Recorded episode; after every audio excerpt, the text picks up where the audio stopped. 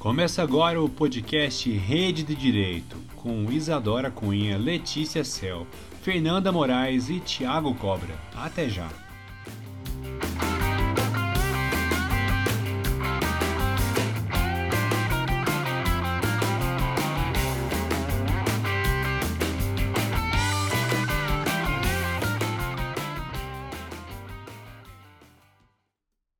Olá, queridos ouvintes do Brasil e do mundo. A gente não vai listar de novo os países que nos ouvem, porque a Letícia já deu a bronca no irmão dela. É, eu estou aqui com as minhas amigas Isadora Cunha. Oi, gente, como estão? Como passaram a semana?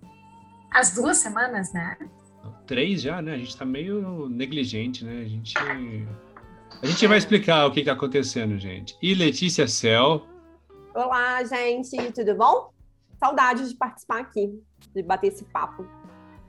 E hoje com o nosso convidado, Tiago Alencar, conhecido aí dos cantos do Brasil, por onde ele já passou como Tigrão. Olá, gente. É... é uma honra ter sido convidado para falar hoje aqui, participar do podcast mais famoso desta rede social, que é o Twitter, e de outras redes sociais também. Eu sou o Tigrão é, como fiquei conhecido no Twitter, né, meu pseudônimo, vamos lá, ver o que, que vai acontecer. A gente, como a Isa já antecipou, a gente ficou um pouco ausente aí, porque tá todo mundo meio surtado, meio sobrecarregado, assim. Quem não tá com trabalho demais, tá com estudo demais, quem não está com estudo demais, tá tendo depressão e chorando no banho, em posição fetal. Então, se você tá bem, você tá errado, saiba disso desde já. Mas a gente se recuperou. A Fernanda também se recuperou, para quem tiver curioso, preocupado, às vezes ela tá na rehab. Não, ela tá bem, ela tá fazendo o mestrado dela. Abraço, Fernanda, se estiver nos ouvindo Beijo, também. Fê. Mas hoje ela não pôde participar. Beijo, porque pai. Ela também tem vida. E justamente por isso a gente quis fazer esse episódio hoje, meio que uma terapia em grupo, que é mais ou menos a essência do Twitter, que é uma grande terapia em grupo em que ninguém melhora. Mas aqui a gente vai melhorar, porque a gente vai falar em voz alta, que é um dos princípios da terapia também, e, e falar como é que a gente está, o que tem acontecido. E aproveitando esse embalo, a gente vai falar sobre saúde mental, já que a gente está no setembro amarelo aí, que, que, é, que, é, que é importante, apesar de muita gente se vangloriar do setembro amarelo e continuar sendo super tóxico com todo mundo também, então não vamos polemizar logo tão cedo. Pera, deixa eu me controla, gente. Vamos lá. Gente. Aí vem logo em seguida alguém e agradece a Lacan por alguma coisa. Mas e aí, como, tem, como é que vocês passaram? Isa, como é que tem sido sua semana, suas semanas e como é que tá a sua cabecinha? O meu pet de ansiedade, ele anda livremente, ele resolveu criar asas e anda voando pela casa, assim, e pousando por aí. E eu percebi, eu fiz uma, uma breve análise com fonte Arial 12, de que o problema todo é que a gente está vivendo dois anos em um. A gente está precisando condensar 2020, que foi aquele ano de só iremos sobreviver, e te, estamos tendo que colocar, uh, não pra, em prática, mas uh, colocar sentido de, de produção, de, de gerar capital, gerar emprego, gerar concurso, ger, tudo em, em, um ano. Então, acho que isso tem nos, nos afogado um pouco, é essa sensação que eu tenho tido nesses, nessas últimas demais, semanas. Né? É, Não, eu, é. eu vou completar a Isa, a gente está vendo dois anos e um, e com incerteza do próximo ano, porque tá, fala-se muito que vai voltar ao normal, entre aspas, mas a gente não sabe. Porque cada hora é uma notícia pior, nova. Né? É, Exatamente, então ainda tem os dois anos e um e a incerteza de um 2022, como que vai ser. É. É. Eu só queria complementar que a Isa falou aí do pet dela, e eu imagino o seu pet igual a Kim Kardashian lá no, no, no Met Gala, assim, tudo de preto, assim, sabe? A, pelo menos a minha depressão, a ansiedade, eu personifico ela daquele jeito, assim, sabe? Envelopada é assim. de preto. Aquela foto é maravilhosa, Olha, mas... a pessoa plena de um lado e Pensem aí... que... quando vocês pensarem que qualquer tipo de trabalho que vocês estão fazendo é inútil, lembrem do maquiador da Kim Kardashian. É. Ele postou uma foto belíssima dos produtos caríssimos que ele utilizou naquele dia e ela apareceu daquele jeito. Exatamente. e para mim a melhor tradução daquela, daquela fantasia foi quando a gente volta com o ex depois de ter falado mal dele.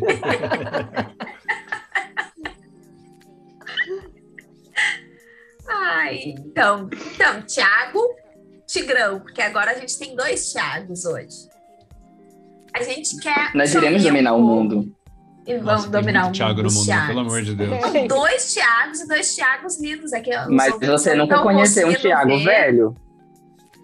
É verdade, né? Thiago é muito a nossa geração. É, dos anos velho. 90, assim, né? Começou nos anos 90 e aí surtou, né, cara? É muito louco. Eu estudava com 300 Thiago.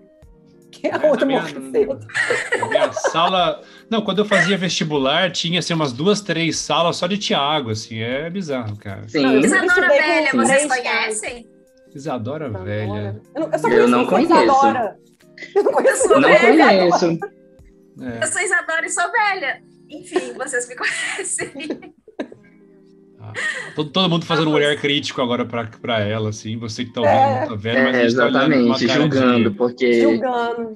Pelo amor de Deus. Gente, né? a primeira a vez que eu pessoa... vi a Isadora na Bahia, eu pensei que eu estava diante de uma fada. Eu olhei e falei, meu Deus. Maravilhoso. Eu estou agora no jardim de Zeus e eu estou vendo uma ninfa. Belíssima. Não, e, é, Pele, cabelo, tudo combinando, fico... maravilhoso fico assim, até fico até nervosa com esse monte hoje. Eu não sei nem como reagir, gente. Você sabe. É a única pessoa, um que já foi flertada ao vivo na história desse podcast aqui. Exatamente. E ela reagiu como ela sempre reage a um flerte. ela, ela fica roxa e desliga a câmera e ri. Tem um coma, entra em coma, assim, por alguns dias. Ou então faz uma piadinha, nada sem graça. É. Né? Assim, Aí a pessoa fica assim, será que eu insisto no flerte? O que, que eu faço? A, a Isa vai lançar o, o, podcast próprio dela sobre flerte em breve, assim, só sobre técnica é, de sedução, ser... que não funciona. Vai, é. E eu vou ser o consultor dela. Vai ser sucesso, vai ser sucesso. Que, vai ser o que não fazer no flerte. Mas, mas como a gente quer falar de saúde mental em vez de deixar a Isa deprimida, a gente vai avançar para o nosso tema aqui agora. Sim. O Tigrão foi convidado. A gente fez um convite público no, no Twitter para quem quisesse falar sobre esse tema com a gente, pessoal do direito, né? Que, que é meio redundante você falar que você tem problemas de saúde mental e você faz direito, porque uma coisa traz a outra, né? Mas muita gente legal se prontificou a participar. A gente até agradece todo mundo que quis participar e não dá para a gente trazer todo mundo, porque nós quatro aqui já, já virou bagunça. Imagina se tivesse mais uns, uns três, quatro aí. Mas em outras oportunidades o convite está aberto. E o Tigrão se prontificou, mandou mensagem para as meninas aqui também. Então eu acho que a palavra é sua para dar o, sua, o Tigrão, para quem não sabe, ele é professor, então vai dar show, é muito didático, muito eloquente. E ele tá maravilhoso. Vamos agora botar à prova o meu diploma de pós-graduado em docência. Vamos ver se realmente me der aquele, né? Tá valendo. É, mas então, falando sobre saúde mental, eu acho que existem dois eixos norteadores principais para que a gente consiga ter uma, desenvolver uma conversa que seja interessante para as pessoas que estejam ouvindo. Porque, assim, quando eu pensei, né, quando eu enviei mensagem, eu pensei assim: bom, a gente precisa é, é criar um ambiente ou falar em um ambiente que, em que as pessoas consigam tomar alguma atitude a respeito da, daquilo, né? Se enxergarem de algum modo e se sentirem acolhidas, certo? Então, eu vou trazer alguns dados, alguns nomes que são um pouco técnicos, mas não com a intenção de que todo mundo aqui saia. É muito mais para que você consiga expressar, porque às vezes você sente algumas coisas e você não consegue expressar o que você está sentindo. E isso prejudica o diagnóstico, prejudica o autoconhecimento, prejudica uma série de coisas. Então, primeiramente, é, tem que ser diferenciado o que, que é neuroatipicidade do que, que é psicoatipicidade. Por quê? Pessoas que são neuroatípicas, elas são pessoas que têm uma forma de desenvolvimento do cérebro, uma forma de desenvolvimento socioambiental distinta. A cabeça delas funciona diferente. O que, que são pessoas neurodivergentes ou neuroatípicas? São pessoas que têm, por exemplo, o transtorno de déficit de atenção e hiperatividade, que é uma questão de desenvolvimento da parte frontal, que trabalha a questão da inibição e algumas outras questões. São pessoas que estão dentro do espectro autista, que são as pessoas que. Porque, assim, o DSM-4 ele faz uma diferenciação entre autistas e pessoas que tinham síndrome de Asperger. O DSM-5, que é o manual de diagnóstico, né, que é o mais utilizado no mundo pelos psiquiatras e psicólogos, ele englobou tudo dentro de um guarda-chuva que é o TEA, que é um espectro. E aí todas as pessoas que possuem algum grau ou nível, que nem são palavras muito bem utilizadas, de autismo, estão dentro deste TEA. O termo mais correto são pessoas que precisam de baixo suporte e de alto suporte. Os autistas que precisam de alto suporte são aqueles autistas geralmente que não conseguem desenvolver muito bem a fala, então eles têm formas de expressão distintas, são pessoas que necessitam de um suporte maior para conseguir desempenhar as suas atividades. Pessoas de baixo suporte, obviamente, é o oposto disso. Já a psicoatipicidade, aí engloba é, as, aquilo que, é, que são propriamente patologias. Ou seja, não são questões que estão postas, que estão dadas. Não é uma forma de pensar que o seu cérebro funciona daquele jeito. Porque, por exemplo, uma pessoa que tem transtorno de déficit de atenção, ele vai trabalhar os seus sintomas ao longo da vida, mas ele vai ter aquilo sempre. Ele vai morrer com aquilo dali. Um autista, ele vai morrer sendo autista. Ele pode ter um nível de mascaramento maior, como é meu caso, e ou, que é quando você consegue assimilar convenções sociais muito mais facilmente e tudo mais, mas ele vai morrer sendo neuroatípico. O psicoatípico são as patologias, então a depressão, a bipolaridade, é, o transtorno obsessivo compulsivo e outras questões que são conhecidas, eu não gosto de usar esse nome, mas como doenças mentais, certo? E isso são psicoatipicidades. Ah, Thiago, por que, que é importante diferenciar isso? Porque quando você se sente diferente, quando você se sente como alguém distinto, como, como distinto daquilo que é esperado da maioria das pessoas, você precisa entender o que é propriamente uma patologia e patologias em regra. Ou elas têm cura, ou elas têm um tratamento, e daquilo que é uma neuroatipicidade que tem tratamento, mas hoje em dia nem gosta-se mais de dizer em tratamento e tudo, porque não é uma doença propriamente. É, o problema é que a gente pega um padrão e aí a gente quer utilizar isso como uma regra, mas não, pessoas autistas não são pessoas doentes, elas são pessoas que pensam de uma forma diferente, que lidam com a realidade de uma forma diferente. Essa é a definição de pessoa com deficiência lá do estatuto, né? A pessoa que, frente aos obstáculos que a sociedade impõe a ela, lida de uma forma distinta e tem necessidades especiais. Diferenciado isso, que é a primeira questão, e aí você que está aí ouvindo pode pensar, bom, eu sou alguém que desde quando eu nasci eu me sinto como alguém distinto, eu penso, o controle da minha impulsividade é diferente, ou eu sou um psicoatípico, por exemplo, você pode ter um quadro depressivo, que é um desequilíbrio químico, enfim, que envolve outras questões, né? E, e, e porque assim, uma outra questão sobre saúde mental que precisa ser dita, que precisa ser dita, é que nós vivemos em uma sociedade capitalista, o neoliberalismo é a forma de, de, funcionamento em que nós estamos inseridos, e o capitalismo ele só funciona, só funciona criando insatisfações, certo? Pessoas satisfeitas, pessoas saudáveis, pessoas emocionalmente estáveis são pessoas menos propensas ao consumo exacerbado e a entrar nessa lógica. Então, o capitalismo ele funciona criando necessidades e, e o tempo inteiro é, é, introjetando nas pessoas a ideia de que existe um objetivo que precisa ser alcançado. Então, dentro dessas questões todas, certo? Então, assim, é, a questão dessa lógica capitalista é porque ela cria objetivos que são inatingíveis em todas as áreas. Então, a maioria dos problemas de saúde mental, para não falar todos, porque a gente tem que manter o mínimo de cientificidade, mas são causados por isso, pela necessidade que existe. E vou dar um exemplo. Quando a gente diz que um corpo é deficiente, o que é que nós estamos dizendo lá no fundo? Ele não serve para a lógica capitalista, ele não vai produzir o suficiente. Ele não vai produzir capital suficiente porque ele é um corpo deficiente. E aí eu deixo ele de lado.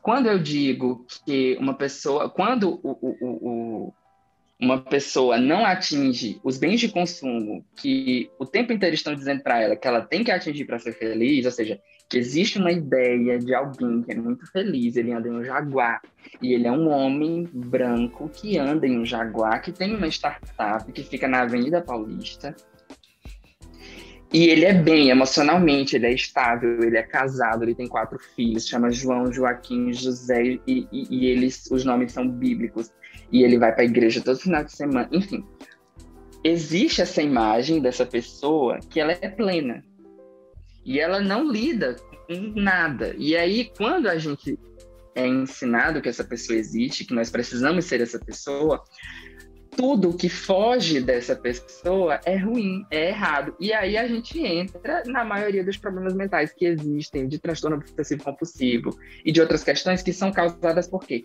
No momento em que eu não me encontro nesse arquétipo, enquanto eu não me identifico com ele, eu sou uma pessoa errada. E aí você vai caindo e caindo e caindo até que você encontra uma síndrome do pânico no meio do caminho, porque você não consegue mais lidar com o fato de que você não é esse homem branco que anda no Jaguar e tem uma startup na Avenida Paulista.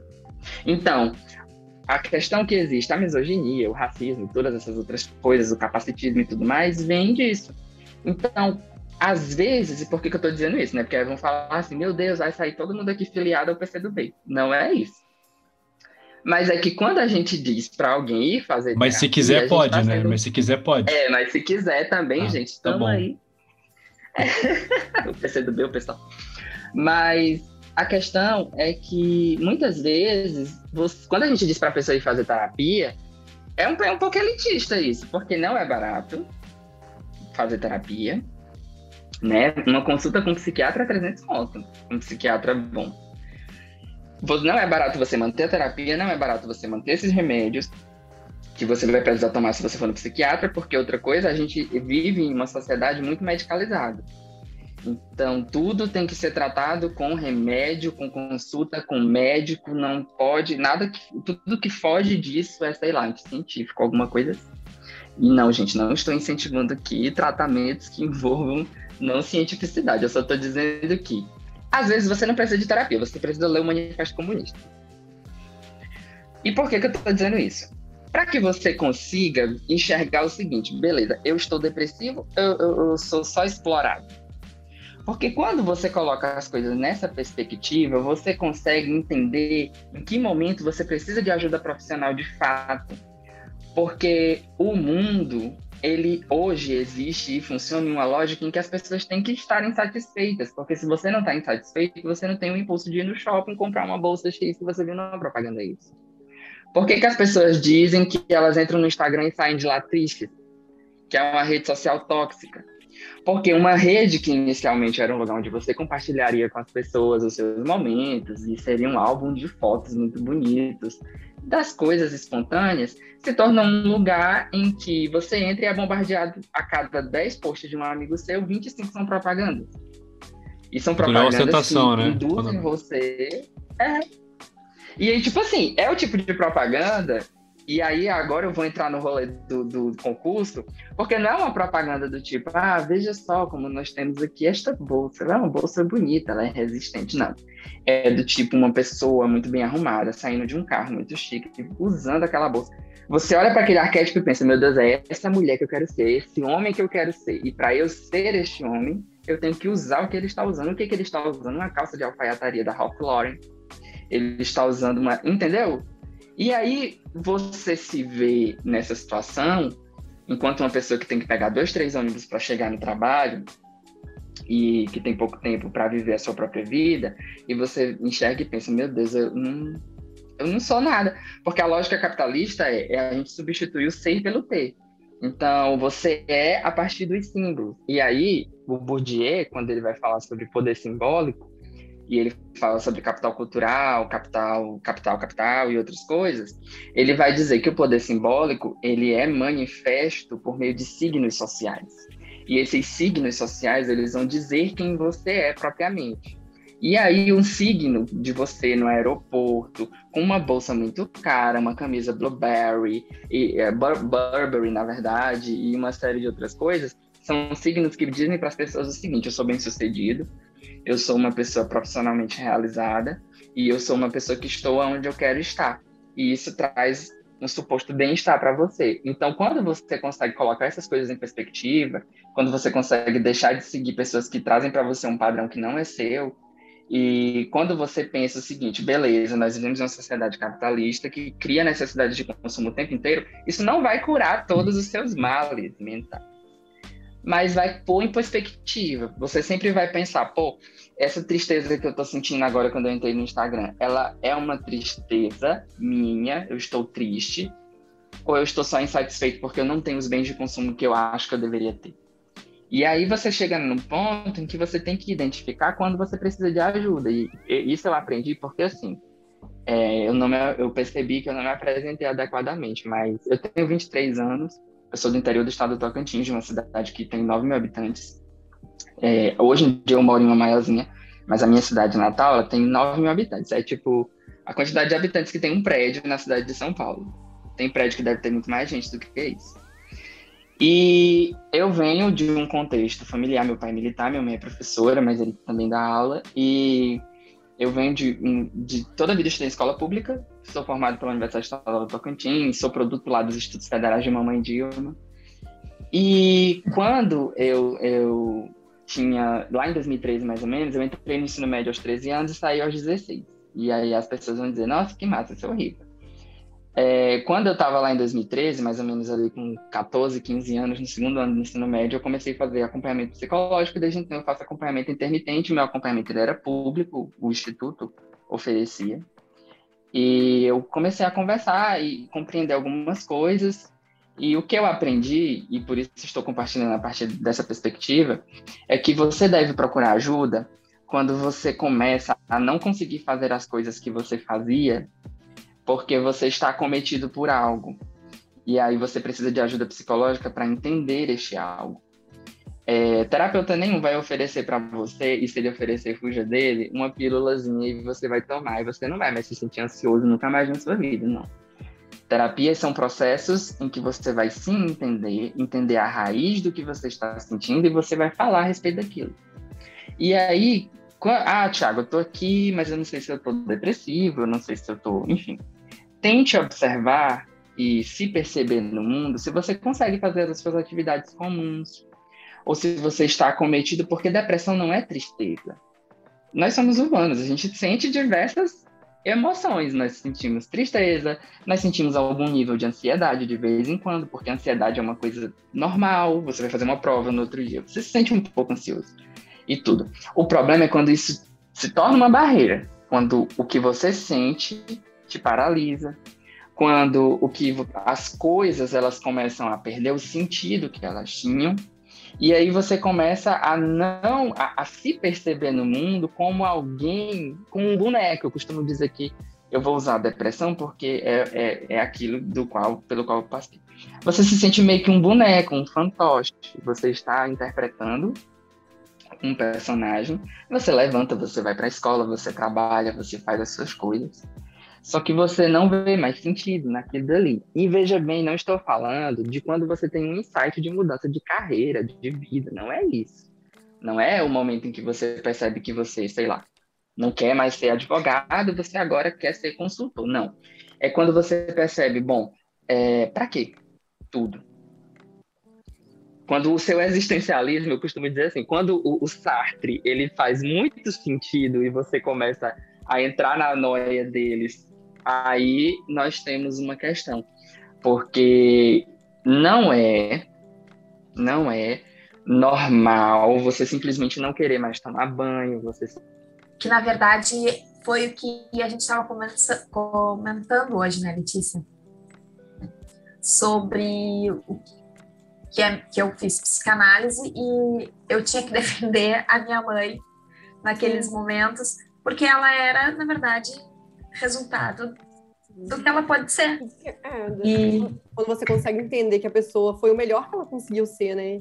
Uhum. E a forma que e... você lida com isso que, que deveria ser o foco. E não o que a pessoa fez. É muito das coisas que a gente passa, né? Acho que é muito de como a gente reage. Não é exatamente Sim. o que a gente vivenciou, não é exatamente o, o, os fatos, claro, eles, eles são o gatilho, mas a gente se define muito mais pela forma que a gente reagiu isso e, e se a gente conseguiu conversar sobre isso ou se ficou uma coisa lá, como dizer, arquivada, acumulada lá no, no, no inconsciente, né? Porque aí o que a gente esconde acho que nos, nos enfraquece, né? De certa forma. Nos vira uma coisa mais. vira uma. uma bomba ali pra, querendo explodir. Agora, conversando já sobre isso que o Thiago estava falando, é, desculpa, o nosso ouvinte, só para a gente esclarecer, a gente está enrolando porque o Thiago caiu, mas o Thiago daqui a pouco volta. É, muito do que a gente vive, na verdade, é uma crise econômica e política e social e moral e esse esse dano psicológico que as pessoas sofrem é uma consequência que atinge individualmente cada um. Eu queria até que a Fernanda tivesse aqui para falar também sobre isso, porque eu converso muito com, com a Fernanda sobre isso.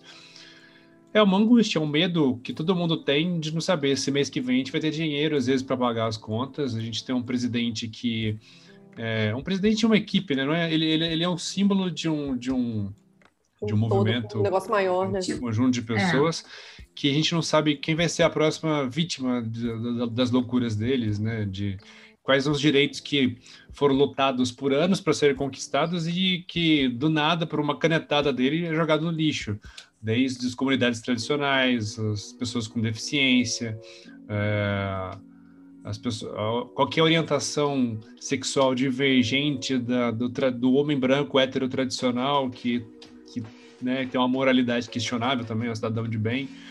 Então, acho que é o que a gente falou no começo. Quem está bem, tá, provavelmente está errado. Não está entendendo gente, o que está acontecendo. A gente está vivendo um contexto tá tão, tão, tão tortuoso que não, é, seria estranho a gente não estar tá sofrendo o que a gente está sofrendo em termos de angústia, ansiedade, depressão. E o Thiago voltou e agora passo a bola para o Thiago continuar o que ele estava falando. É, que... Agora voltou. É, na Clara eu confio. Agora eu retornei e eu espero que eu permaneça. É, o que que acontece? Aí, levando aqui dali lá para o mundo dos concursos propriamente, hoje mesmo uma menina postou no Twitter, não sei se vocês viram, um post que dizia assim: 50% não é uma nota boa, Gente, existem N formas de você conseguir passar essa mensagem sem ser agressivo. A gente tem uma publicidade agressiva no mundo dos concursos, no mundo como um todo, porque eu costumo sempre dizer, você está aí na sua casa tendo uma ansiedade, culpe um estudante de publicidade, porque ele está agora pensando em alguma forma de te fazer querer comprar mais alguma coisa. No mundo dos concursos, a gente vive a mesma lógica, ela é a mesma lógica aplicada, é uma publicidade agressiva, ela é uma publicidade que se aproveita. Gente, é, é, sério, eu nem tinha saído, eu fiz a Defensoria Pública de Goiás, eu não tinha nem saído do meu local de prova ainda direito. Tava na porta esperando o Uber. Já tinha cursinho de segunda fase dizendo, tipo, faça o nosso curso se você quiser ser aprovado. Tirou tal nota em Goiás, gente, não tinha nem gabarito. Tirou tal nota em Goiás, a gente adivinhou não sei quantas questões. Tava lá, era no material deles uma questão sobre direito de família. Porra, sério que tu adivinhou que ia cair uma questão de sucessão num, num, num concurso de defensoria, jura? Numa, Nossa, num material de 700 páginas. Que tem absolutamente tudo. Um ponte de Miranda é menor. É, então, tipo exatamente. assim, a publicidade agressiva, é, é, por isso que, às vezes, gente, a gente tem que ser muito malicioso. Por que, que existe um código de defesa do consumidor? Porque o consumidor é vulnerável. A gente é vulnerável. Então, o concurseiro, gente, se você vê um concurseiro por aí, abrace ele, faça um carinho na cabeça dele, alimente. dê uma paçoquinha, alimente um concurseiro, dê abrigo para um concurseiro, porque não tá fácil. Se ele for concurseiro de defensoria, dê uma hospedagem para ele de um mês. Um mês não, porque já vai ter outra prova. É, não, não pode um mês que já vai ter. E porque assim, gente, é, é, prova em cima de prova, e aí é muita publicidade, muita publicidade muito agressiva. Essas publicidades, elas tentam te convencer de que você não está fazendo o curso certo, de que o seu método é errado, de que o fulano passou com 22 anos, então você tem que usar o método dele.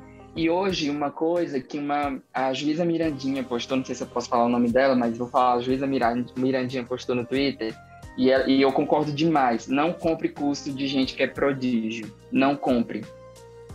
É, Esses cursos de gente que passou com 20 anos e ele quer dizer que ele quer te ensinar que por como é que ele. Ele nem sabe, provavelmente, entendeu? Como foi que ele passou. Porque uma das. E eu digo isso do alto de uma pessoa que terminou a faculdade com 20 anos. Assim, eu entrei na faculdade com 16 e, por os padrões aí das pessoas, elas dizem: ah, me chama de meninos de prodígio aqui por mais que eu não seja, mas assim, a gente não sabe como a gente faz as coisas, certo? A gente é empurrado por uma enxurrada de situações, de circunstâncias e de privilégios, porque por mais que eu tive, tivesse minhas dificuldades, meus pais sempre prezaram muito por educação aqui na minha casa, sempre foi a prioridade absoluta, material escolar e dedicação e cobrança em relação a isso. Então, eu, eu poderia dizer o seguinte: ah, veja como vou entrar na universidade aos 16 anos, porque eu passei na época em um, uma porrada de universidade federal. Mas, gente, sinceramente, eu não sei como foi que aquilo aconteceu, sendo muito honesto. Eu, eu segui o fluxo, entendeu? Tinha um conjunto de coisas que tinha que fazer, que tinha que estudar, eu fiz aquele rolê, mas eu não entendi. E outra, eu passei aos 16 anos? Passei, mas como eu disse aqui, desde o segundo ano do ensino médio, eu tive que ir para acompanhamento psicológico. E não pensem que eu amanheci um dia e falei assim, hum, acho que eu vou na psicóloga hoje. Não foi. Eu estava tendo trico, tricotilomania. Eu arrancava meu cabelo compulsivamente. Até hoje eu tenho Nossa. isso. Gente, eu terminei a prova de Goiás com isso aqui, ó. Eu, te, eu tenho cabelo até aqui. Em Goiás eu perdi, é porque as pessoas não vão ver claramente, mas eu perdi. Eu arranco meu cabelo quando eu tô muito ansioso. E os meus amigos da escola perceberam que estava faltando uma área enorme de cabelo assim na minha cabeça. E aí um amigo meu foi na psicóloga, marcou e me entregou o dia e me pegou na sala de aula, no horário de ir na psicóloga, me botou dentro da sala dela e ficou na porta e disse que se eu saísse ele ia me descer o cacete. E, e me botou lá dentro. E foi assim. Então, assim, eu passei com 16? Passei, mas eu passei com 16 extremamente é, acabado emocionalmente. Entrei na universidade em um momento em que eu não estava preparado, porque as pessoas acham que virar promotor de justiça, defensor público, juiz de direito com 22 anos é o máximo. Mas essas pessoas não vão falar sobre fazer um júri com 22 anos, sobre as dificuldades que existem de você lidar com casos muito complexos nessa cidade, sobre a porrada de juízes de direito, promotores e defensores que estão em tratamento psicológico contínuo porque não conseguem lidar, ou seja, não tem estrutura emocional para lidar com essas questões. É por isso que eu digo, não achem que a melhor coisa do mundo é terminar a faculdade com 20 anos igual eu terminei. Eu não tinha emocional para fazer uma faculdade. Entendeu? E tipo, e até hoje, por ca... e aí a gente volta lá na questão da lógica capitalista e tudo mais, que existe uma lista de tarefas que você tem que cumprir. Foucault fala sobre as, as instituições, instituições totais e tudo. Minha escola de ensino médio era uma escola em tempo integral, eu fazia um técnico em agropecuária, mas uma informação aleatória, eu sou técnico em agropecuária. Ele é um agroboy, gente. E ela era. Ele é eu um sou agroboy. um agroboy. Tiago, hum. eu sou do estado da soja, lá do Mato Me pergunta aí como é que tu planta um rabanete. Eu finjo que eu sei, eu lanço aqui uns dados aleatórios e vai pra frente, entendeu? Você também gosta de assistir de Globo Rural? Eu adoro o Globo Rural, cara. É o melhor programa da TV brasileira. Adoro. E a dedicação deles com a mosca da fruta do seu João, de uma fazenda do interior de Minas Gerais. Adoro. Eu tô tentando lembrar assim, o nome do japonês escola... do Globo Rural lá. Eu não lembro também. É Mas a minha escola Shukichi era um Kurosawa. perfeito. O quê? Shukichi Kurosawa. É, a Dona Maria Parece manda perguntando. É, então, a dona Maria manda uma carta perguntando como é que, que faz para o pé de amora dela não morrer. Aí eles fazem o Shukichi Kurosawa oh. explicar o que, que é a praga que tá dando no pé de amora dela, cara. Eu acho isso maravilhoso. Isso maravilhoso. É... é... incrível. E outra, o, o, o, estagiário que faz o social media do Globo Rural no é Twitter é, é a melhor é pessoa bom. desse país. Ele é perfeito. Saiba como cuidar do seu pé de laranja. Ele é perfeito, mas o que eu queria dizer é que, tipo, minha escola é o exemplo perfeito de uma instituição total. Eu ia, eu levantava às 5 da manhã para ir para lá, eu ficava lá o dia inteiro, eu saía, eu chegava em casa às 7 e meia, 8 horas da noite, dormia e voltava para lá. E aí com o tempo e precisando. Gente, eu tava no ensino médio com 13 anos, todo mundo tinha 15, 16, estava todo mundo namorando, em festa, e lendo Capricho, e ouvindo Carly Rae Jepsen. Vocês lembram de Call My Maybe? Hey, é, lembra desse rolê? Tinha eu acho isso que eu daí. Já nisso. Eu não, não tinha, eu não acompanhava, entendeu? Aquilo dali. Eu sempre tive que andar um passo na frente, que, emocionalmente, para tentar lidar com coisas que pessoas mais velhas. E assim, ah, Thiago, mas tu tinha 13, eles tinham 15. Gente, eu não sei se vocês viveram a adolescência. Seis meses fazem toda a diferença. Diferença enorme. Você é outra pessoa quando você é adolescente. Sim. Né? Tudo muito, tudo muito rápido, assim. Então, as pessoas às vezes querem me usar como exemplo para dizer assim, ah, os pais, principalmente, né, eles amam. Não, porque o Thiago entrou na faculdade de medicina, mas ninguém paga a psicóloga. Você era o primo odiado da família, né? Todos os seus primos deviam te é, odiar. Fala lá, não, não, passou na faculdade, não, não sei como é que é. Meus primos odeiam. Exatamente, eu sou Abraço, primos. Pessoa. Abraço, primos, amo todos vocês. Mentira, não amo todos. Amo alguns, os que eu amo não sabem.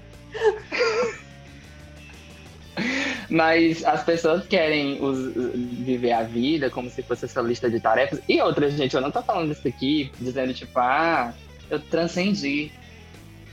Eu não, eu, eu hoje em dia eu estou em cima de um monte, assim, olhando para os que estão embaixo. Não, eu estou tentando me livrar disso. Eu fui atropelado pela prova da Defensoria de Goiás porque alguém me convenceu quando eu era muito novo que quando eu tivesse 22 anos eu ia ser, já era para me ser do Supremo Tribunal Federal, entendeu? E, e eu entrei nessa lógica e me convenci disso. Então hoje em dia eu estou tentando trabalhar essas questões de tipo, cara, não, não precisa. É isso para falar aqui que tipo na vida não há linha de chegada, não há um ponto em que tudo você ganha ou tudo você perde. A vida é movimento. São caudalosas águas que te levam, por horas você afunda, em outras você boia, às vezes é calmaria, às vezes é tempestade, tem momentos de sol e você nunca para. A vida é assim. Tipo, não tem um momento em que você ganha e alguém te entrega um troféu e diz assim, agora você viveu, e aí você morre. Não existe. E a gente precisa se convencer disso, inclusive para procurar ajuda. É, é, uma coisa que, se a, todo mundo que ouvir isso daqui puder levar uma coisa de tudo que eu disse até agora, que foi coisa demais, mas é, não é vergonha você ter problemas, questões psicológicas distintas. Para mim, por exemplo, uma superação hoje falar sobre isso abertamente. Dizer que eu lido com depressão e, enfim. Não é uma vergonha. Vergonha, assim, ou mal você vai causar se você não procurar ajuda. Se você não. É, e assim, gente, existe um nível de autocuidado supremo, como eu sempre gosto de dizer, autocuidado não é só passar sérum, não é só comprar um esfoliante e passar na sua testa e postar no Instagram dizendo autocuidado, momentos em que eu estou vivendo. Não. Autocuidado é aí na terapia. E para as pessoas que não têm renda e tudo mais, principalmente agora que nós estamos nesse período de pandemia, as universidades, as clínicas, as escolas estão oferecendo atendimento psicológico online, é gratuito ou muito mais barato. Aqui no meu estado, por exemplo, a universidade, a UBRA, que é a Universidade Luterana do Tocantins, está oferecendo esse serviço, você pode procurar. Várias universidades oferecem, então você pode procurar. Não, não ache que porque é público é ruim. É óbvio que terapeuta, você pode pagar 500 contos para ele. Se você não se adequar a ele, muda, você vai ter que mudar. Demora mesmo, não é uma coisa simples. Tem que dar média, é tipo um casamento. Gente, terapia é casamento. Por exemplo, eu agora sofri um divórcio. Estou um momento que eu estou sem, sem. E tá sendo muito difícil. Ai, gente, é muito difícil. Mas assim, você a, procure, sabe? É, você que está ouvindo isso aqui, existe o Centro de Valorização à Vida. Eu já usei e é muito bom. Menino, eles te mandam e-mail, tu fica conversando com aquela galera lá. É um, é, são voluntários, né, que vão te ajudar a buscar ajuda e tudo. E outra coisa, perceba ao seu redor os fatores ambientais que fazem você ficar mal. E eu não digo não necessariamente com algum problema diagnosticável, mas, cara, se você entra no Instagram e você sai de lá triste, pare de seguir quem te deixa triste. É, sei lá, pare de seguir a Jade Picon. Aquela menina, ela tem, sei lá, 23 anos e ela tava nas Maldivas dizendo que ela é uma empreendedora, não sei o que. Gente, pelo amor de Deus, isso não existe. Não existe. Então, assim, deixa de seguir. Existem recortes que precisam ser feitos para mulheres, por exemplo, porque mulheres sofrem o efeito da misoginia na vida delas, que eu nunca vou saber como é. Existem o efeito do racismo, porque eu não sei, assim, uma informação aqui. Existe uma pesquisa que demonstra que as redes sociais, o algoritmo delas entrega mais o conteúdo de pessoas brancas.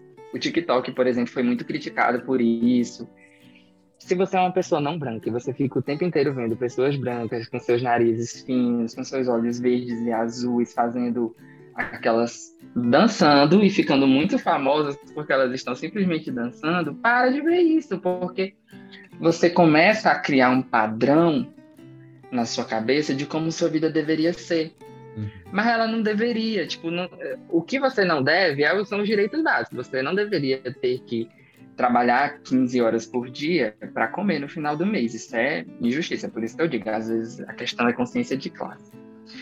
Mas eu digo assim, você não precisa estar de jatinho particular indo para as Maldivas todo mês, ou ver a vida da Jade Picon dizendo que agradece a Deus porque Deus deu tudo que ela quis e você não é o filho preferido dele, por isso você não tem. E se sentir mal por isso, você tem o direito de não seguir essas pessoas. Siga pessoas que se assemelham a você, que estão próximas da sua rotina pessoas que lidam com seus problemas reais. Como o Thiago disse, gente, se a pessoa não tá, se a pessoa tá bem hoje em dia, é estranho. Porque eu não sei vocês, gente, provavelmente vocês têm. Quando eu sento para conversar com meus amigos, a gente senta na mesa do bar, é cada um contando qual é o antidepressivo que tá tomando agora. É mais ou menos isso. O nosso é grupo funciona É compartilhando assim, o número de psiquiatra. Ah, exatamente. O psiquiatra novo menino, ele é ótimo. O nosso grupo aqui do então, WhatsApp assim, é basicamente isso aí: é dica de terapia, remédio, cada um meditação. com surto diferente. Hoje eu surtei. Exercício para sanidade mental. É, cara, não tá fácil. Todo mundo incentivando. E, Thiago, eu queria te fazer uma pergunta. Como é que foi o momento da, do diagnóstico? Como foi esse momento de descoberta? Porque tu disseste agora que para tu estares falando sobre esse assunto hoje é uma, é, é uma vitória. E por Sim. quê? Que que, como foi o diagnóstico? Como é porque, foi se entender? Assim, é, eu sempre fui modelo em todos os espaços em que eu estive. É, eu sempre fui um menino muito comportado, extremamente comportado, a criança mesmo muito comportada, que tira muito, que tira excelentes notas, que entrega todos os resultados, que passou no seletivo do Instituto Federal, no, enfim eu sempre supri absolutamente todas as expectativas que haviam sido colocadas ao meu respeito de quem eu deveria ser e como eu deveria me comportar. Não cabia nesse personagem ser depressivo. Nesse personagem não cabia uma pessoa que era triste, porque eu tinha comida em casa, eu tinha pais que me amavam, eu estava nesse momento no instituto, que era o lugar onde eu queria estar, eu tinha amigos. Então, não cabia.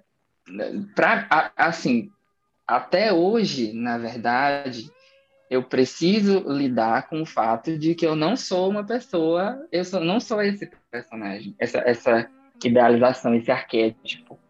Então, no momento em que você é, é, chega em um profissional e esse profissional olha para você depois de conversar e tudo, ele fala: olha, você está com um quadro depressivo. Aí você pensa em quem é o depressivo. As pessoas acham, as pessoas criaram uma imagem de que a pessoa depressiva ele é quase a Kim Kardashian no Met Gala. Ele é aquele ser humano desfigurado, ele não tem rosto, ele vive em um canto no quarto dele no escuro, chorando ouvindo Slipknot. Ou Paramore, Radiohead, enfim. Radiohead, ou, Ou Radiohead. É, isso. Então, assim, a pessoa depressiva, ele é um fracassado. Para as pessoas, em geral, o imaginário é o depressivo é um fracassado. Ele é uma pessoa que não atingiu os objetivos que nós esperamos que ele atinja. Isso não cabia no meu personagem. Isso não cabia porque eu pensava, cara, mas eu tenho tudo que eu quero. Eu sempre tive tudo que eu quero. Por que que eu não tenho, tipo, eu não tinha.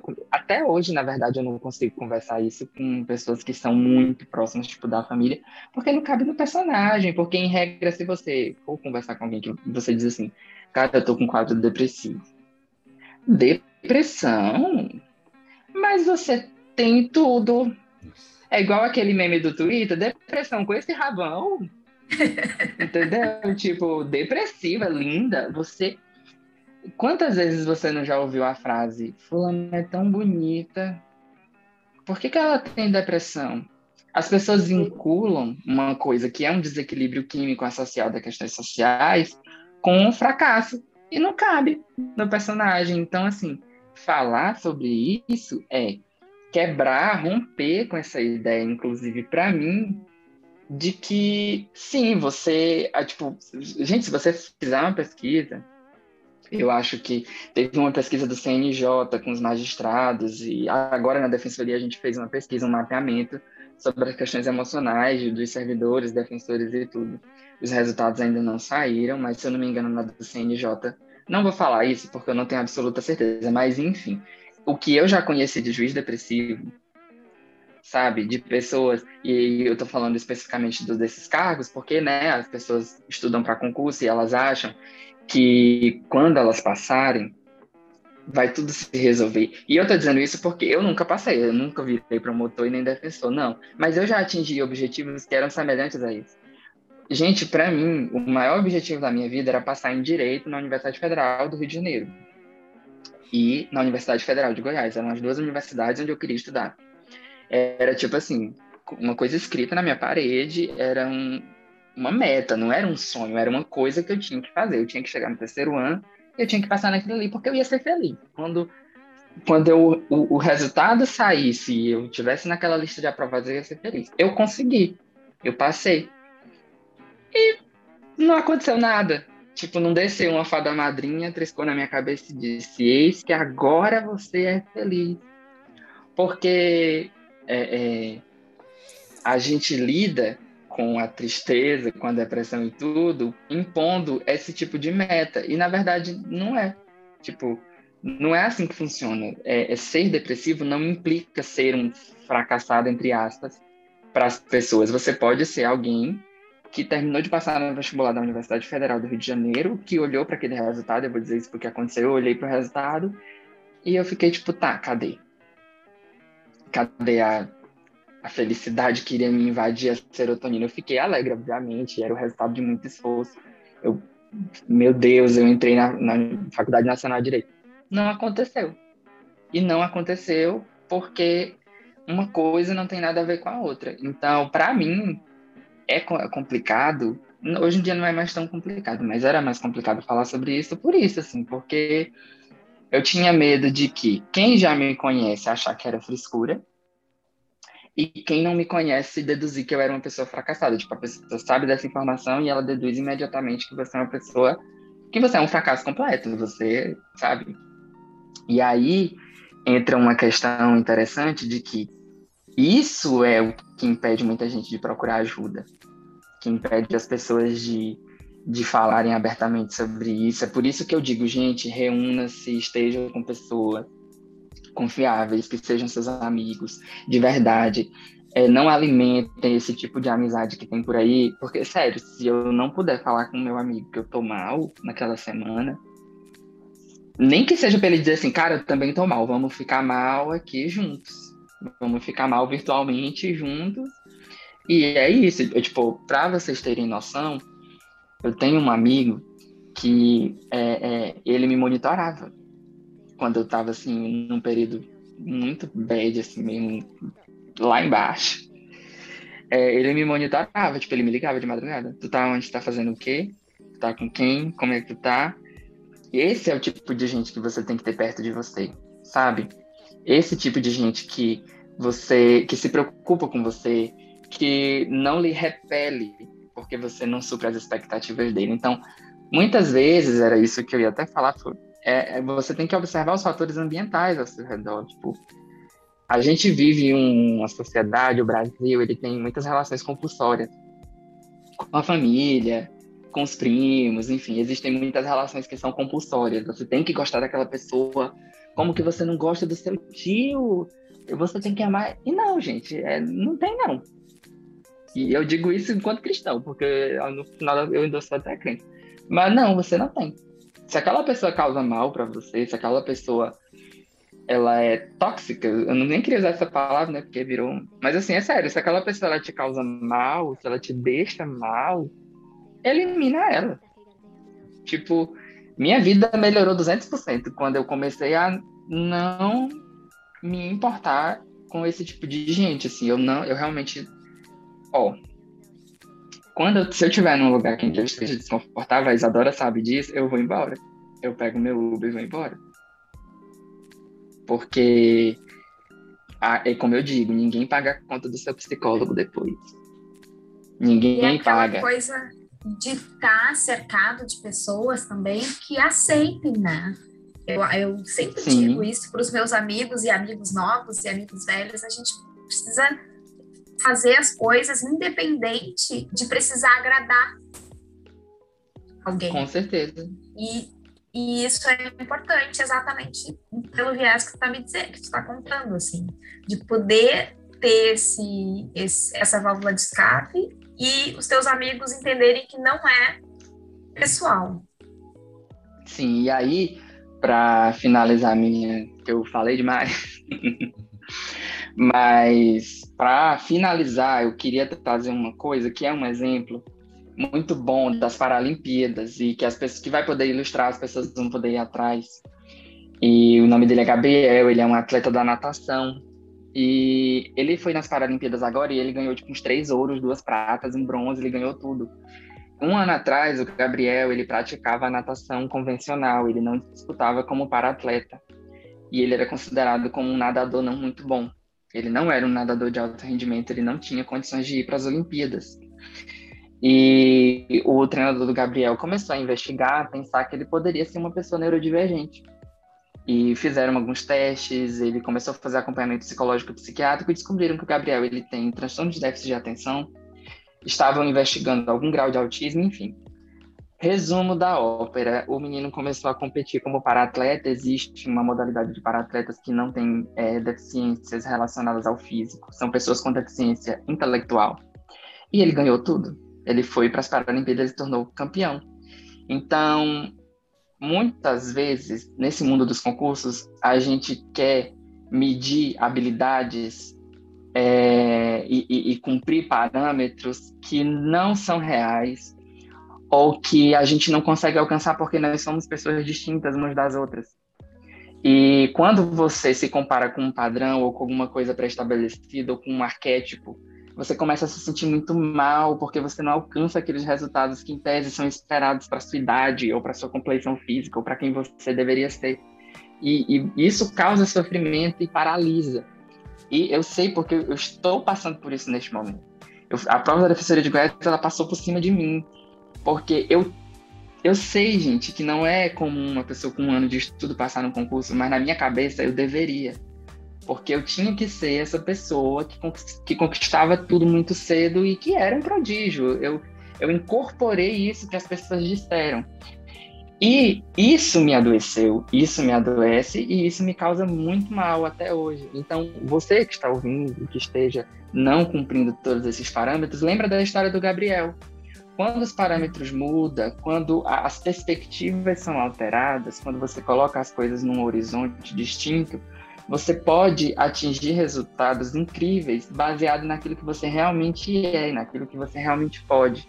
É aquela historinha lá de, que a gente fica medindo a habilidade de um peixe escalar uma árvore e ele não vai conseguir. Né? Não estou falando daqueles peixes que pulam, não. Estou falando de um peixe escalar uma árvore, ele não vai conseguir. Então, é isso. Às vezes você está insistindo em uma coisa que não vai te fazer feliz, né? E outra, sempre pense, a felicidade não nunca está em outra pessoa, ela não está no cargo, ela não está em uma conquista, ela não está em uma medalha. Eu tenho medalhas bem aqui e eu faço tratamento psicológico, olha só. Não tá. A felicidade, ela tá em você se sentir bem consigo mesmo, em você entender quem você é, quais são seus defeitos, quais são suas qualidades, o que, que você pode melhorar, o que, que você não pode melhorar, o que, que é você e o que, que são coisas que lhe introjetaram, enfim. A felicidade, ela está nessa coisa que é muito abstrata, mas que é muito particular para cada pessoa. Eu, por exemplo, Thiago, me sinto a pessoa mais feliz do mundo quando eu estou em uma sala de embarque há horas mesmo, vendo um avião subir e descer, porque eu sou aficionado por aviação, e eu me sinto a pessoa mais plena do mundo quando eu estou vendo aqueles aviões descendo, manobrando e subindo. Eu me sinto muito feliz, mesmo eu tendo que pagar um pão de queijo de 15 reais. Mas eu me sinto muito feliz quando eu estou fazendo isso. Eu me sinto muito feliz quando eu estou escutando Coldplay, eu me sinto muito feliz quando eu estou fazendo outras coisas que não tem a ver com concurso público. O concurso é uma parte da sua vida. Ele é só um, uma etapa que você vai viver para atingir outras coisas. É, o cargo não é um fim nele mesmo, enfim. Procure coisas que lhe façam feliz no teatro, na dança, na música, no abraço dos seus sobrinhos, no, ou se você quiser ter filhos, ou enfim. Mas eu acho que o principal é isso, no final das contas, é você entender que conhecimento é bom, mas às vezes deixa triste. É. E que não há linha de chegada. Não tem uma faixa ali para você ultrapassar. E que a gente tem que parar de se medir com a régua dos outros, né? Sim. Total. E eu vejo muita gente adiando, Total. o que o Thiago falou agora no final, adiando a felicidade para depois da posse. Ah, vou deixar para depois da posse hum. feliz, viver, fazer as coisas. E é só uma parte. Você não vai se resumir aquilo. Você tem que tentar fazer suas coisas, fazer tudo no caminho mesmo, porque não vai ser um Exato. passo de mágica que você vai passar, pronto. Os problemas acabaram, agora é só felicidade. Vão surgir novos problemas, como na vida de todo mundo, vão ter motivos para tristeza e tudo mais, vai ter motivos para ansiedade. Vai ter uma corregedoria no seu pé. Exatamente, a vida não vai virar perfeita e você não pode ficar adiando as coisas para depois da pós. É é instrumento, né? Tipo, o concurso ele é um instrumento, ele vai te dar estabilidade financeira e ele vai te dar um trabalho que eventualmente pô, você pode se sentir realizado fazendo aquilo ali, mas lembre-se que essa lógica de que você é o seu trabalho, ela é uma lógica do capital, ela é uma lógica que tem a ver com uma sociedade que entende que se você não está produzindo, você é um inútil. Sendo que é como eu, eu digo assim, por exemplo, eu toco saxofone, eu, eu, eu gosto muito de tocar saxofone, só que eu não tenho tido tempo de fazer isso. E eu gosto de teatro, eu gosto de música em geral, de ouvir, enfim. E eu sempre penso no cargo como um instrumento. Eu vou cumprir o meu serviço enquanto servidor público, mas ele vai me dar estabilidade financeira, sei lá, para comprar um saxofone melhor, para fazer uma aula de teatro, ainda que seja online, porque você vai estar lá na caixa prego. Enfim, é um instrumento para quem você é. Você não pode passar, botar aquela toga ou aquela beca e achar que aquilo dali é você, porque senão quando você chegar nos 75 anos na aposentadoria compulsória, você vai perder a sua identidade porque você colocou tudo no seu cargo e você não é seu cargo para sempre. É. Caramba, tá conversando com a minha terapia hoje. Já. Pelo amor de Deus. Vou até indicar um livro aqui que meu terapeuta recomendou, que chama A Loucura do Trabalho, do Christophe Dejoux. Que é isso aí, cara. A gente foi condicionado a se definir a partir do nosso trabalho. E pelo amor de Deus, cara, a gente é muito mais. Ah, momento indicações de livros. Eu queria indicar o Sociedade do Cansaço. Uh, esse é bom. Eu também. não vou falar o nome do moço, porque o nome dele é complicadinho. Byung, Byung, é... como é que é? É Byung Chun Han. É, Byung Chun Han, isso mesmo. Esse livro é foda também. Isso. É, eu queria indicar a Dominação Masculina do Pierre Bourdieu. Ele é muito bom. E você consegue entender algumas coisinhas. E homenageando Paulo Freire, que está completando, que estaria completando 100 anos se estivesse vivo. Todo mundo recomenda a Pedagogia do Oprimido, é um livro excelente. Mas eu gostaria de recomendar a Pedagogia da Autonomia, certo? Que é um livro que eu cresci com ele, porque minha mãe é pedagoga, então esse livro tá aqui. Esse livro é uma herança de família, assim, ele está comigo há muitos anos. E por que, que eu quero indicar a pedagogia da autonomia nesse tema? Porque tem um momento em que ele, o Paulo Freire vai falar sobre ensinar exige consciência do inacabamento. E eu gosto de transferir esse conceito que o Paulo Freire trabalha em, sobre o ensino, de que ensinar é, está inacabado, com o seguinte: a vida é inacabada. Nada que você faça, nada que você atinja vai atingir um raio você em seguida e você vai morrer e vai acabar. Pode ser que esse dia atinja, pode ser, porque a vida está aí para isso mesmo.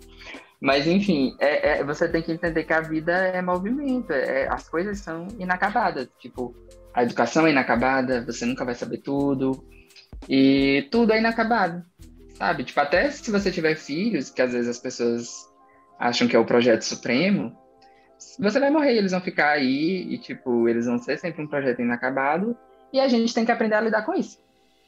a terapia pessoas... é para isso. E eu vejo que as pessoas têm uma pressa, parece que tem uma linha de chegada com uma certa idade, você tem que ter acabado tudo ali. As pessoas acham que vão morrer depois dos 30, né? Tem que é. casar, passar no concurso, ganhar dinheiro, tudo até os 30, porque a vida acaba. Não, gente, a gente tá aqui, eu tenho mais de 30, a vida continua.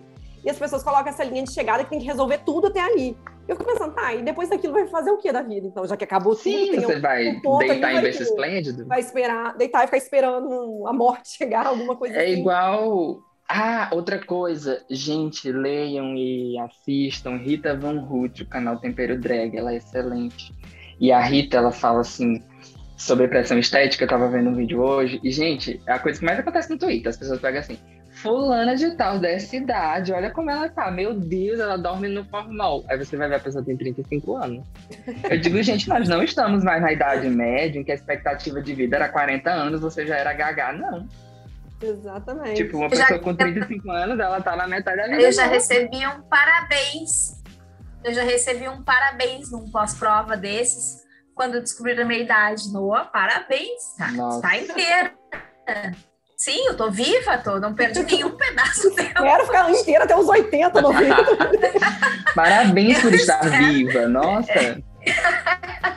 Sim, as pessoas acham pois que a vida vai acabar com 30 e tem que estar tá tudo resolvido ali 100%. O segredo da E aí, boa parte dos problemas de saúde mental que a gente tem advém disso.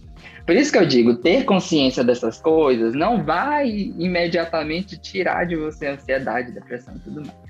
Só que, tipo, gente, sempre hoje em dia, quando eu penso nesse tipo de coisa, quando eu tô mal, enfim, eu olho ao meu redor e eu penso, cara, isso é um produto do capitalismo, isso é um produto desse imediatismo, isso é um produto dessa obsolescência programada, como se as pessoas tivessem prazo de validade. Sim. E eu não vou entrar nessa lógica. E eu fico tentando me convencer, até eu me convencer de que não é pra estar tá mal, é pra estar tá bem, tipo, é isso. É para estar tá revoltado. Brasil, não é para estar tá mal consigo é mesmo. Tá, é, para estar tá é, revoltado isso. com o Brasil, com o mundo, com o capitalismo e sair é. quebrando fazer tudo. a revolução. É isso Exatamente. aí. E com essa palavra de revolução, é, guilhotina, inclusive. Fez mais uma falta no Brasil. Mas então, aproveitando esse espírito revolucionário, acho que a gente já pode encerrar por aqui, porque ficou muito Sim. longo o nosso episódio também. Isa, para com você, o seu recado final, qual, qual revolução você quer fazer? Qual agência de banco você quer quebrar a vidraça? Eu quero quebrar a vidraça de todas, mas o, o que eu quero falar com isso é que esse episódio ele é um abraço coletivo na gente, entre nós, e nas pessoas que se sentem assim, porque eu percebo que não é, é como o Thiago diz, não, nós temos N fatores que podem, que contribuem, na verdade, para a saúde mental de alguém. E simplesmente a gente está envolvido numa sociedade que ela faz de tudo para que a gente tenha essa insatisfação, essa insegurança, essa tristeza, essa angústia o dia inteiro. O Tiago trouxe isso muito bem, muito bem delimitado na fala dele, mas é que é isso, que a gente pode se abraçar e a gente pode se gostar.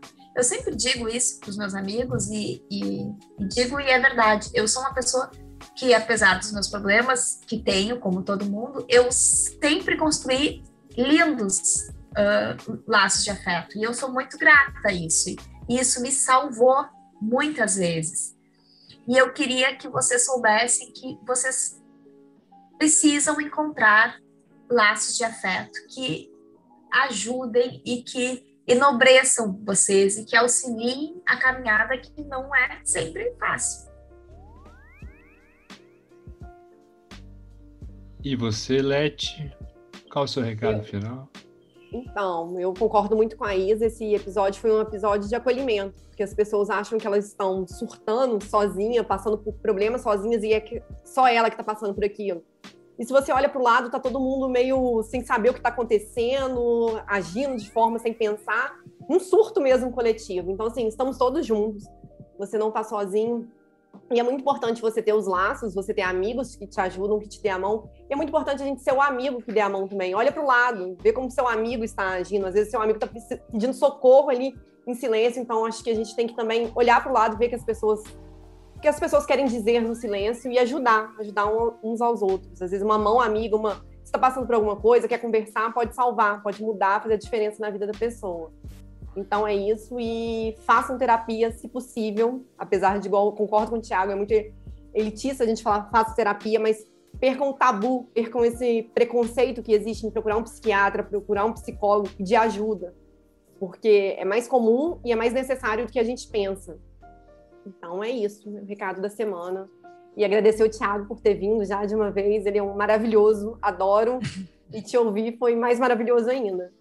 Quero te encontrar um dia. Eu vou num pós-prova, sem ser concurseira, vou me enfiar num pós-prova. Ai, vamos, vamos. pra te encontrar. Preciso tomar esse show, Maravilhoso. A gente até falou aqui que, que tem um pessoal que agora está viajando junto com os concurseiros. É, eu vou ser essa pessoa. Porque é um clubinho legal, cara. É um clubinho legal. Lembrando que eu fiz a minha lua de mel no pós-prova lá, que a Isa foi fazer prova na Bahia e eu encontrei vários concurseiros na lua de mel. Então, assim. Eu me senti muito feliz. É um ramo do turismo para se explorar. Vamos ver onde tem as provas e vamos encontrar os concurseiros. Eu quero dar meu recado final aqui, só para dizer que não tenham vergonha de, de, de, falar que precisam, às vezes, de ajuda, de, de pedir ajuda, de procurar tratamento, se possível também, porque falar sobre isso, assumir isso para si mesmo é libertador, sabe? Eu, por muito tempo, eu sofri, eu já tive, eu tenho depressão, tenho ansiedade, já tive síndrome do pânico, e poder falar com as pessoas sobre o que aconteceu, entender isso é um negócio que hoje me fortalece e antes me enfraquecia. Então, agradeço meus amigos que, que me deram apoio. É, queria mandar um puxão de orelha para pessoas que já debocharam de mim por eu ter depressão. Eu já tive pessoas do meu círculo de amigos que, que sabe, me tratou como se eu fosse o doentinho, o, o, o monstrinho.